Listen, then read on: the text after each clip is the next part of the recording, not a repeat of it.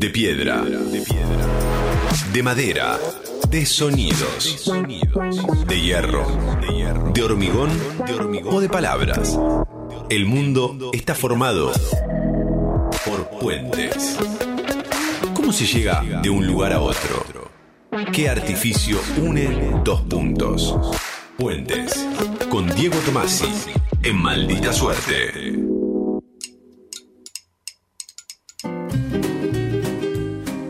Diego Tomasi, buenas tardes, ¿cómo estás? ¿Qué tal? Buenas tardes, ¿cómo andan? Bien, amigo, bienvenido, ¿todo bien? Todo bien, por suerte. Trajo un libro. Ah, traje un libro, sí, lo ¿A puse. dónde, a dónde vas lleva un libro? obvio. Tomasi. Eh, no, no, no. no. ¿A cualquier lugar al que se dirige lleva un libro? Casi No, no siempre. Lo que pasa es que a veces tengo uno en la mochila Siempre hay uno en la Es mochila. verdad. y por ahí igual está en la mochila un mes sin ser tocado porque, bueno, no Pero se bueno, pudo. Cosas que pasan. Pero, eh, bueno, pero en la mochila siempre hay un libro. En general sí. Pero Siempre, siempre. En general Sí, sí. siempre, siempre. Que en general. O sea, para- En general es el 99,9, ¿viste? Lo que pasa te- es que- no te pueden decir 100%. Puede ser. Lo que pasa es que si ando con mochila, es o- seguro que me voy a subir o a un colectivo o a un subte y ahí un Algo rato para por leer. ahí se puede. Está bien. Pero si ando con mochila y solo caminando, ¿para qué? Me pesa. En... Al pedo. Sí. Está bien. Todo bien Pero con la bueno. lectura, pero. Tomasi. En este caso es un libro que ya terminé. Ah, bien. Ah, además los terminás. Ah, bueno, a veces sí. Porque esa parte es re difícil también. De terminar O sea, los tener, libros, tener sí. libros, sí, un montón. Sí. Empezar a leerlos, muchísimos. Ajá. Terminarlos, Eh. Sí. muy pocos. Hazaña, una Antes, hazaña. antes de que arranques con este, con este que acabas Sí. de terminar de leer, ¿cuántos libros empezados tienen todos ustedes? No, eh, libros en este momento corriendo al mismo momento. No seas mala, Gaby, No, me hace porque mal está, claro, me Justo hace me- muy mal. Es que justo me agarra sin ninguno. Ay, mirá. Porque estaba con tres o cuatro Ah. al mismo tiempo por cuestiones, o sea, algunos porque quería leerlos, otros para trabajo, otros para otras cosas. Y justo esta semana terminé todos más o menos al mismo tiempo. De hecho, el que tengo en la mochila ahora, ¿Eh? además de este, eh, no lo agarré todavía. O sea, lo O puse sea, hoy no, y es del Técnicamente próximo. no está Ah, empezado. ¿eh? Técnicamente no está empezado. Perfecto. Ay, me Yo no tengo, yo no tengo menos de cinco. Sí, sí. Sí. Que están también. ahí, al lado. Claro. En la mesa de luz. Sí, sí. Yo tengo, sí, tengo exactamente seis. Bien, bien, bien. Seis. Buen número. Y saben que abdico de verdad cuando lo vuelvo a poner en la biblioteca. Sí, y sí. y Ahí ese fue. día, ese momento Sí, fue, es sí. siempre muy triste. Es Sí, terrible. sí, sí. Muy es un triste. renunciamiento Porque es un- histórico. No te voy a leer. Ay, no, No te voy a leer. no, prioridad mía. Sí, en otro momento de la vida. Sí. Bueno, Tomás, sí, pero ese sí lo leíste. Este lo leí. Hace un par de años les hablé de Hay que llegar a las casas, un libro que me había gustado mucho. Esa novela fue, les voy a enumerar logros. Finalista del premio Futurock de novela, ganó el premio especial del concurso de letras del Fondo Nacional de las Artes y fue finalista del premio Medife Filba. Hago el repaso de sus galardones porque su autor, Ezequiel Pérez, acaba de publicar su segunda novela, que se llama Mandarino, por el sello Eterna Cadencia.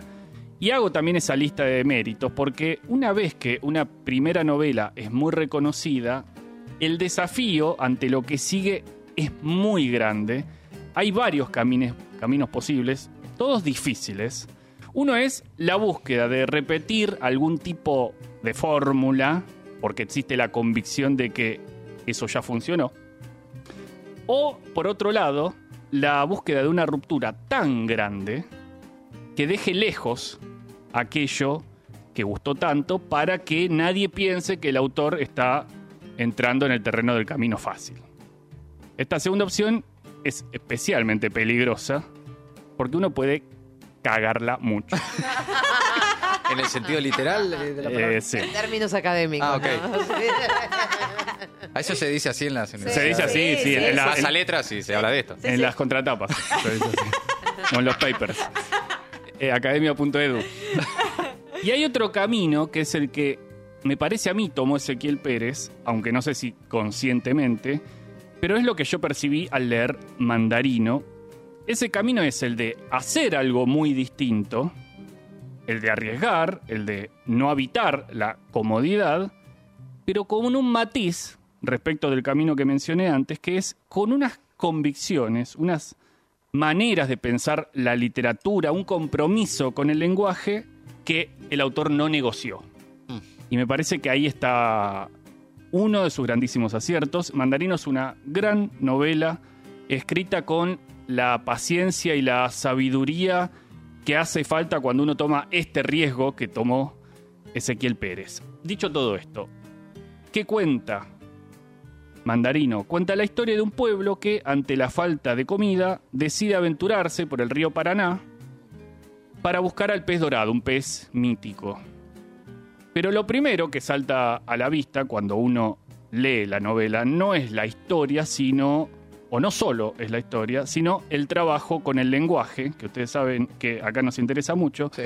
que refiere al mismo tiempo a muchas tradiciones y en otro sentido es único.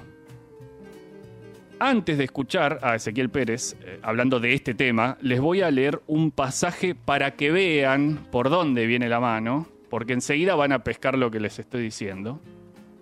Dice así, la churrasquera trinó de berenjenas y camotes y unos yuyos hediondos que mi viejo juntó de cerquita la cuneta. Comimos hambre aquella noche. Los nuestros dientes crujieron más que las nuestras tripas. Tengo para mí que ese fue el comienzo del tiempo náufrago, el instante en que las patas de la araña hicieron cosquillas debajo de nuestro pecho, clavaron las uñas y soltaron lo estrujado. Alimaña herida de entre los nuestros huecos. Pa. Lo pará un poco. Y así 140 páginas. No, así todo. Qué fuerte. Uf. Escuchemos a Ezequiel Pérez acerca de esta lengua que inventó para el narrador de Mandarino.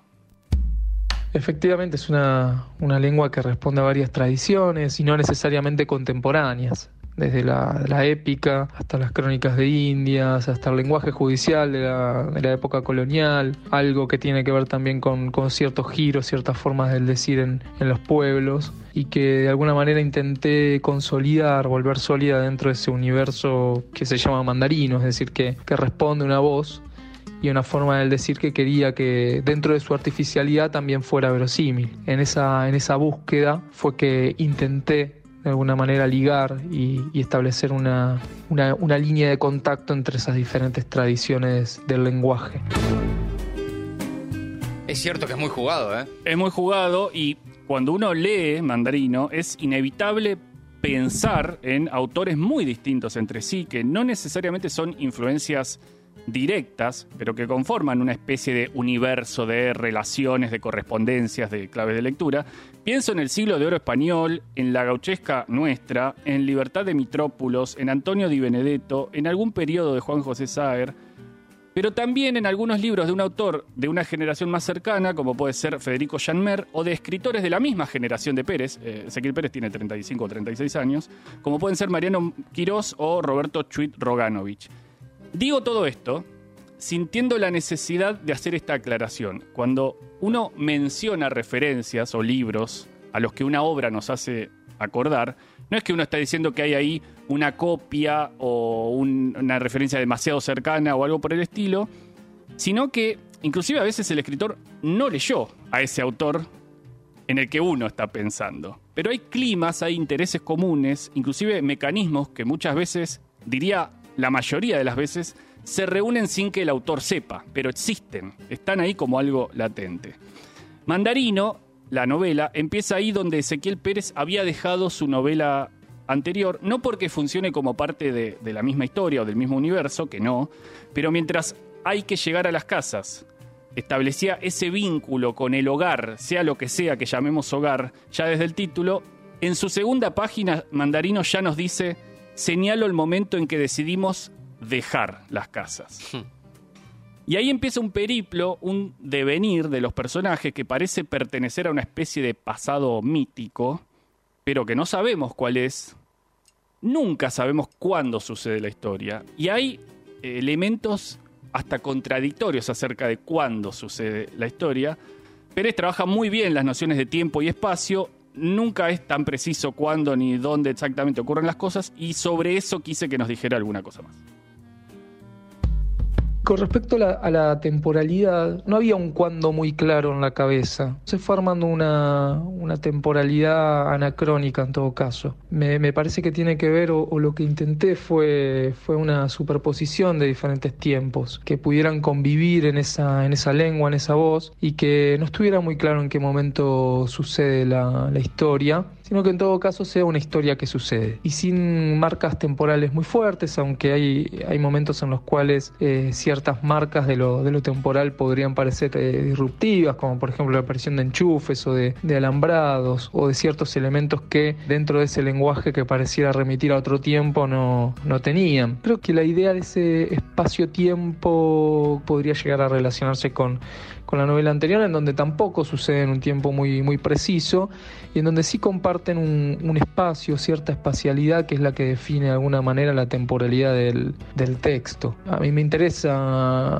amoldar o en todo caso acompasar el texto a, a ese run run del río de fondo, que en este caso es, es mucho más protagonista incluso y que es el que en, en la deriva va marcando un poco el tiempo del, del relato.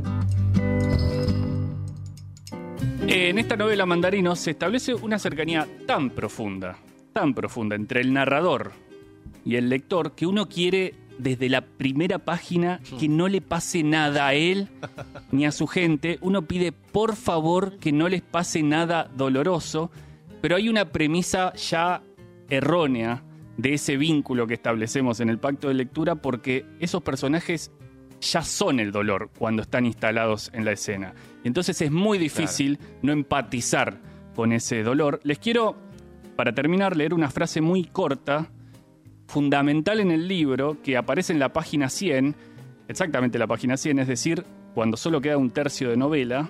Pero se las leo porque así suelta no spoilea nada y porque me parece una belleza impresionante. Dice lo siguiente. A ver. Tengo para mí que el día que perdimos el asombro, abandonamos la pesca y empezó la cacería. Y cuando nos aburrió la cacería, rompimos lo que pisamos. En ese fragmento, Mandarino, el narrador, en palabras que le hace escribir Ezequiel Pérez, está narrando no a estos personajes, me parece, está narrando al ser humano, en general, a la historia de la humanidad. La historia de la humanidad, claro. Mandarino es un libro muy profundo, muy pensado, de una capacidad de observación de las personas que es sumamente emocionante. O sea, en resumen, si pueden, salgan corriendo a leerlo. Ay, Repetimos eh, nombre del libro, autor Mandarino. y editorial. Mandarino Ezequiel Pérez, Eterna Cadencia, acaba de publicarse hace un mes, dos meses. Nuevito. Es nuevo y hay que leerlo. Impresionante. Diego Tomás y Puentes, en Maldita Suerte. Gracias, Tomás. Gracias. Suerte. Tres horas haciendo cosas raras para gente normal.